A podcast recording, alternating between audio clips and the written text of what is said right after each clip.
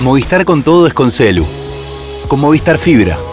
Con Movistar TV y con toda la música en el Movistar Arena. Tus conexiones con todo. Tu vida con todo. Movistar con todo. Más información en www.movistar.com.ar. E hoje, o Lula de pode ter O Brasil tem um presidente que acredita em Deus. Deus não hoje, responde o grito vazio. Quem é o grito hoje, vazio? E hoje, é aquela oração que acredita em Deus. E hoje, valoriza a família. É a pessoa achar que Corrupção. Respeita a Constituição.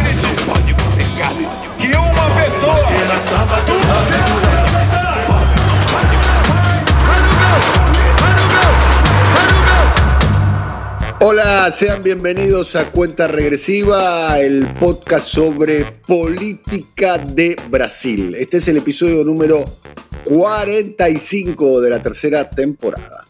Mi nombre es Daniel Tonietti, estoy en Buenos Aires, República Argentina, y me acompaña episodio a episodio Darío Piñotti desde Brasil, capital de el Imperio Brasileño. Buenos días, Darío. Buen día, boa tarde, boa noite para você. Cuadragésimo quinto, buen día, amigo Daniel, ¿cómo estás? Abrazo desde Brasilia. Muy bien. Hoy tenemos un capítulo bastante intenso, ¿eh? que es un capítulo binacional. Estaremos hablando de lo que sucede en la Argentina, las elecciones presidenciales que van a ocurrir dentro de apenas menos de una semana, el 19 de noviembre, la segunda vuelta o segundo turno, dicho en portugués, o balotage, ¿eh?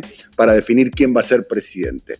Por un lado está Javier Milei y por el otro lado está el candidato oficialista Sergio Massa. A propósito de Milei, de una entrevista con el periodista y escritor eh, peruano Jaime Bailey, donde dejó algunas eh, definiciones de política exterior que no son una novedad, pero las reiteró en pleno eh, lucha por la presidencia camino al balotaje. ¿Qué es lo que dijo Javier Milei? Vamos a escucharlo. Javier Milei hablando con Jaime Bailey sobre Lula y Brasil dijo esto. Lula. ¿Tú Un comunista. te- un comunista. Y un gran corrupto, ¿no? Obvio, por eso estuvo preso. ¿Tú te reunirías con Lula de No. jefe de Estado, jefe de Estado? No, no. Te, te van a, ver, quedar pocos presidentes con los cuales te vas a No, reunir. vamos a ponerlo en estos términos, Mm. porque también a partir de esto los medios han generado muchas mentiras sobre Mm. qué es lo que yo digo. La pregunta es, en el mundo del libre comercio, Mm. suponete que tú vivieras acá en Argentina y vos querés hacer comercio con China. Si fuera en el mundo del libre comercio, digo, bien liberal, ¿qué tengo que opinar yo? Mm. Nada. Nada. Nada. Entonces, eso es lo que tienen que entender, que los individuos van a poder hacer transacciones comerciales con quien se les dé la gana, Claro. porque de eso se trata. Ahora, desde mi posición como jefe de estados, mis aliados son Estados Unidos, Israel y el mundo libre. Darío, no me reuniría con Lula como jefe de Estado porque es comunista y corrupto. Así calificó Javier Milei a quien es, sin duda alguna, primero el principal socio comercial de la Argentina, segundo, un socio político, tercero, un socio estratégico, porque hay que recordar que la Argentina y Brasil eh, comparten ni más ni menos la misma sociedad que es el eh, Mercosur. Esto claramente eh, trajo muchas repercusiones aquí eh, en la Argentina, porque además de decir esto sobre Brasil, hizo también expresiones muy este, críticas con respecto a la relación de Argentina con el segundo socio comercial de la Argentina, que es China. ¿Qué repercusiones, cómo, cómo ha sido interpretada estas palabras en Brasil, Darío? Declaraciones que cualquiera pudiera sospechar fueron escritas por el propio Jair Bolsonaro. Comunista y corrupto son las banderas que usa el ex presidente brasileño para referirse a su adversario político Luis Ignacio Lula da Silva. Indudablemente, con esto, ustedes están en mejores condiciones que nosotros desde acá, el candidato de la extrema derecha brasileña buscó repercusión internacional para un periodista que si bien es peruano, es esencialmente de Miami. ¿eh? La base de expansión, de proyección de Bailey es desde Miami, donde tiene un programa de mucho suceso, un programa nocturno de preguntas, donde la mayoría de sus entrevistados son de ese mismo linaje político. Hubo repercusión aquí, pero no del tamaño que la hubo en Argentina y en otros países de la región. Eh, y por supuesto, eso refleja en Brasil la repercusión que tuvo esto, la preocupación que hay tanto en las tiendas del presidente Luis Ignacio Lula da Silva, las tiendas, o para mejor decirlo, el Palacio del Planalto, y la trinchera en la que se ha convertido la base de acción de Bolsonaro. Bolsonaro sí está completamente interesado y te diría, buena parte del destino político en el corto plazo de Bolsonaro se juega en las elecciones argentinas. Lula y Bolsonaro apuestan cada uno a su ficha, Lula a la victoria de Massa y Bolsonaro a la de Milei. Pero si me das un minuto, eh, me extiendo en por qué Bolsonaro tiene tanto interés. Porque Bolsonaro ve en Milei no solamente un socio político, sino aquel que en su estrategia puede colaborar en la mayor de las ambiciones de Bolsonaro, que ya se han visto claramente en el golpe de Estado de 2019 en Bolivia. Incendiar la región, hacer que la región pierda o que la región deje de mantener en pie aquellos bastiones democráticos e incendiando la región Bolsonaro aspira a incendiar Brasil. La estrategia de la inestabilidad y de la inestabilidad política, incluso utilizando la fuerza, es clave para Bolsonaro. Y Milei puede ser un gran aliado, un gran cómplice en ese plan.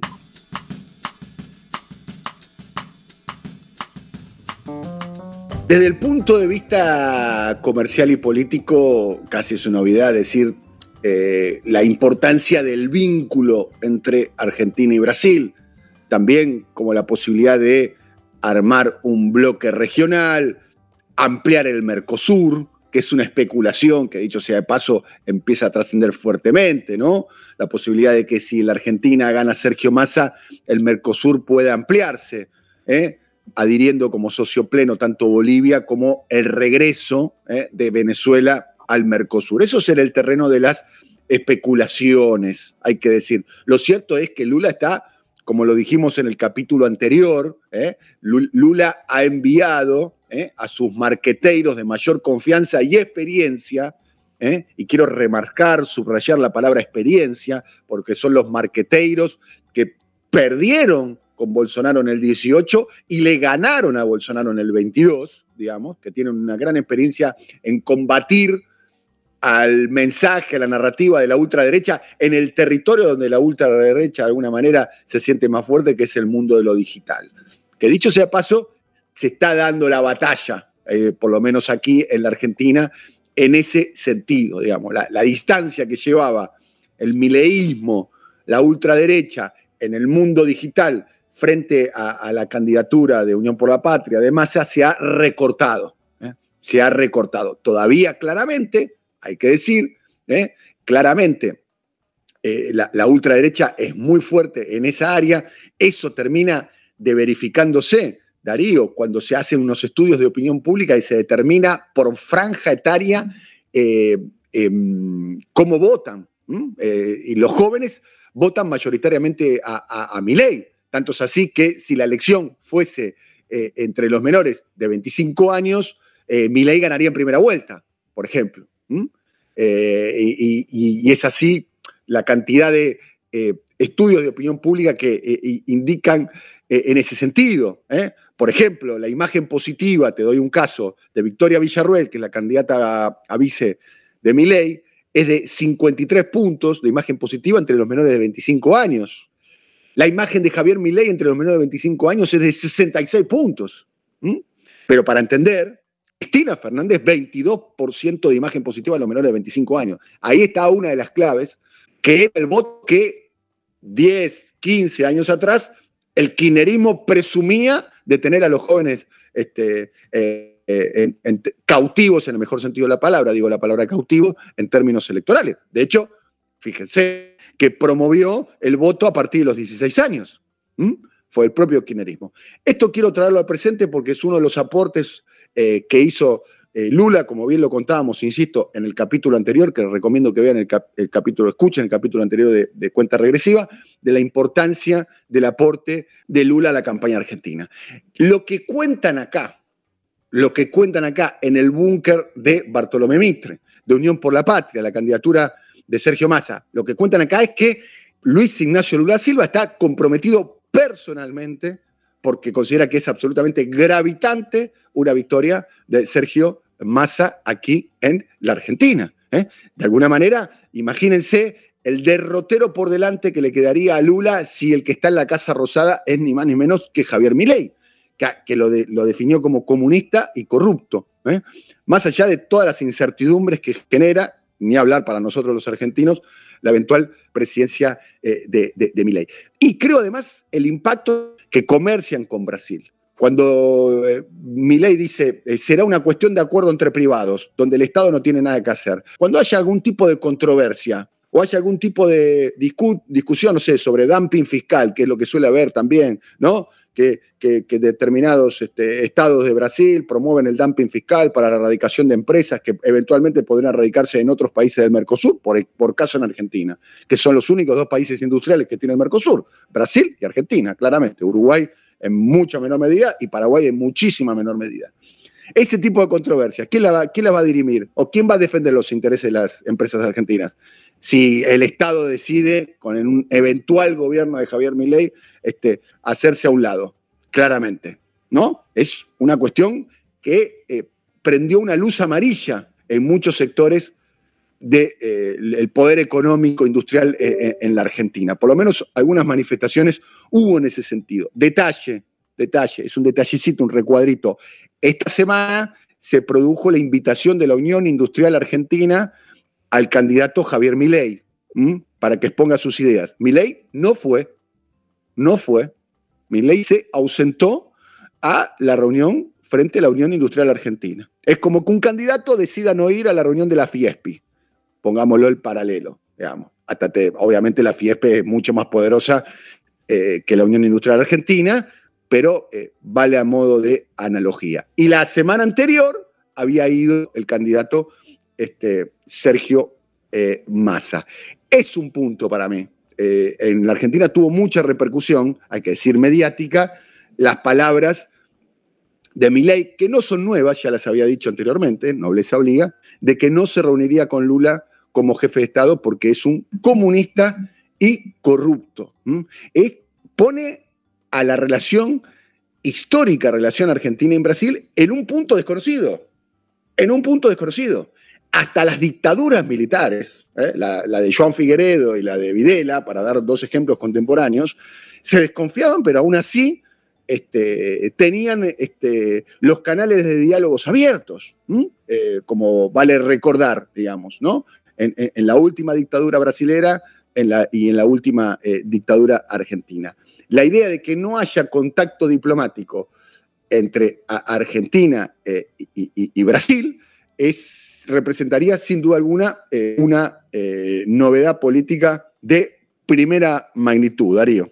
En efecto, la importancia dada por el gobierno de Lula en las elecciones brasileñas fue repasada por vos y mencionada en otros episodios de cuenta regresiva para no ser muy insistente en el tema, pero eh, añadiendo otros datos, Lula y su superministro de Economía, Fernando Haddad, mucho tuvieron que ver en que Argentina obtuviera fondos de la Corporación eh, Andina de Fomento, precisamente para eh, enfrentar una coyuntura um, de pagos ante Fondo Monetario Internacional clave y la incorporación de Buenos Aires al grupo BRICS, incorporación que de ser electo Milei no ocurrirá. Pero saliendo por un instante de lo eh, inmediatamente coyuntural, y vos mencionabas recién por dos veces las dictaduras, uno pudiera ver desde acá que si bien Bolsonaro apuesta a Milei por las razones antes mencionadas,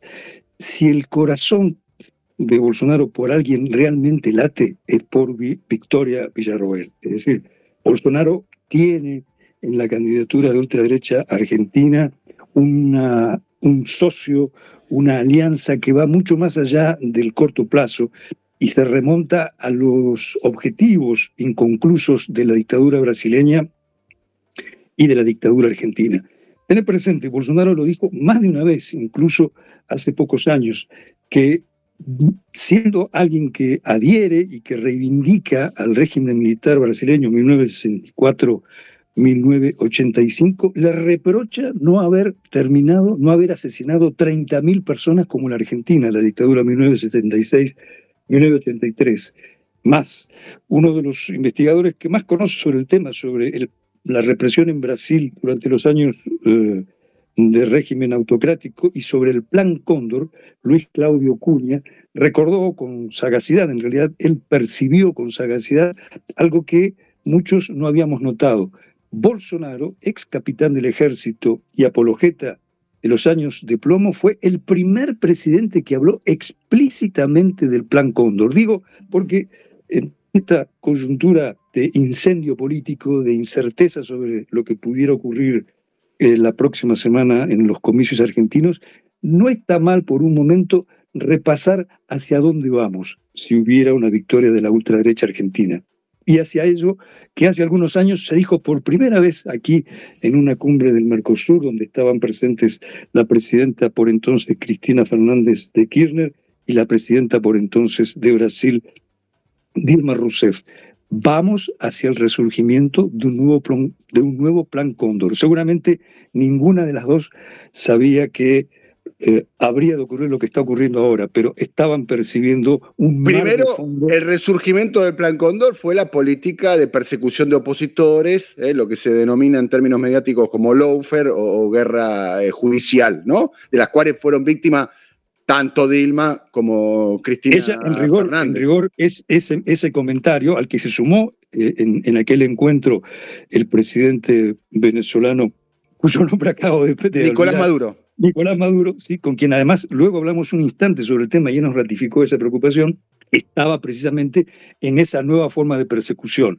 la persecución jurídica de la cual fue víctima Dilma, fundamentalmente más tarde Luis Ignacio Lula da Silva y también la expresidenta Cristina Fernández. Pero estaba allí, estaba allí el vientre, el germen de lo que sería un cóndor aún más explícito, el cóndor que, insisto, pudiera materializarse con Milei como victorioso y como Bolsonaro, no diría como padrino político, pero como un aliado clave.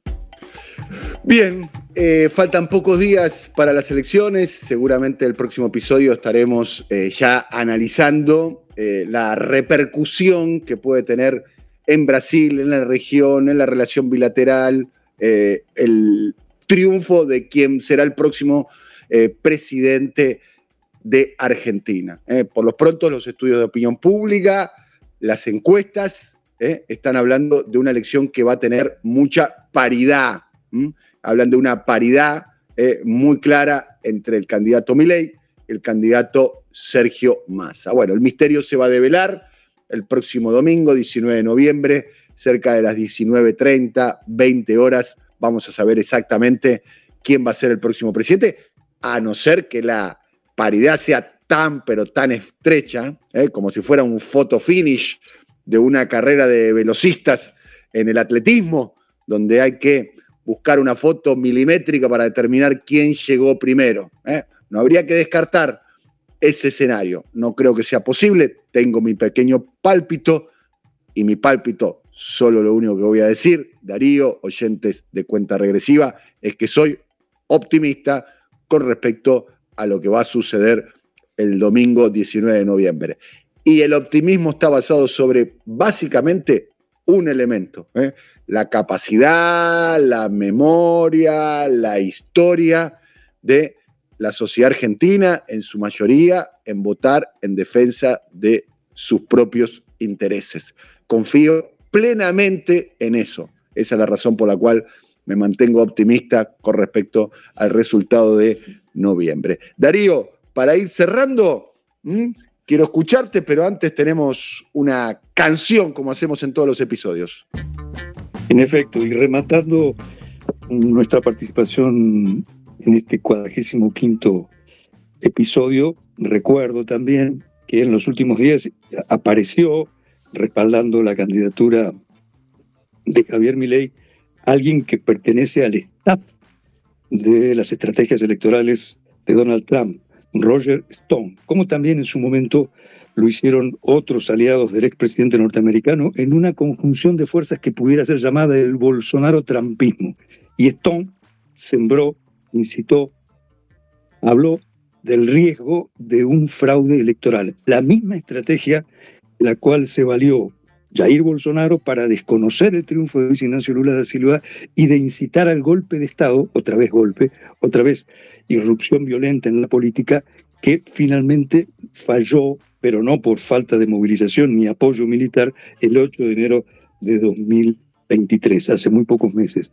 Siendo menos optimista que vos, te mando un abrazo y ahora sí comento el tema que escogimos para este cierre de la edición, un tema de Chico César, dedicada precisamente al bolsonarismo y a sus, a sus seguidores, los bolsominions, un tema donde se habla con una ácida mordacidad sobre esa combinación entre... Explicante que son los bolsominions, por favor. ¿eh? Ahí va, ahí va. Sobre los seguidores de Bolsonaro y sobre ese movimiento cultural que sobrevive.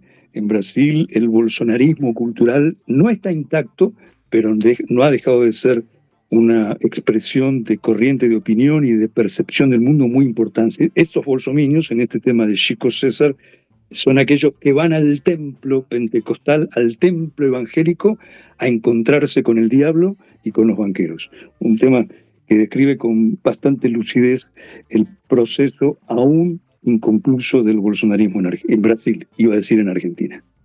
Nos despedimos con Chico César, hablando de los Bolso Minions. Hasta el próximo episodio. Muchas gracias, amigo y compañero Darío Piñotti. Amigo Daniel, el abrazo de todas las semanas y otro para el compañero Alfredo. Hasta la próxima. Un abrazo para Alfredo, para Simón Vilarrubia y para Andy Roth. Será hasta la próxima. Dentro de algunos días nos encontraremos con otro episodio de Cuenta Regresiva. Hasta allá. Un abrazo. Chao.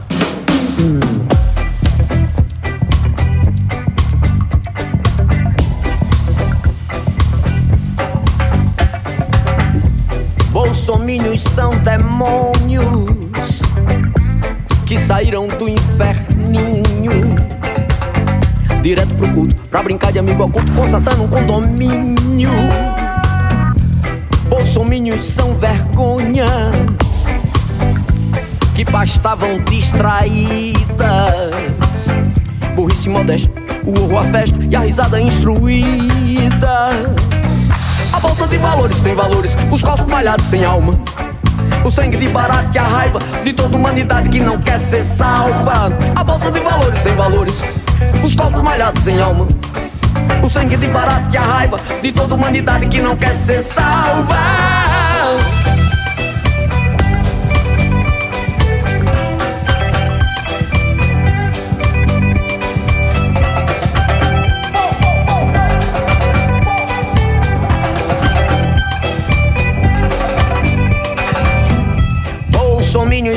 Demônios que saíram do inferninho. Direto pro culto, pra brincar de amigo oculto Satã num condomínio. Bolsomínios são vergonhas que bastavam distraídas. Burrice modesta, o urro, a festa e a risada instruída. A bolsa de valores sem valores, os corpos molhados sem alma. O sangue de barato e a raiva de toda humanidade que não quer ser salva. A bolsa de valores sem valores, os corpos molhados sem alma. O sangue de barato e a raiva de toda humanidade que não quer ser salva.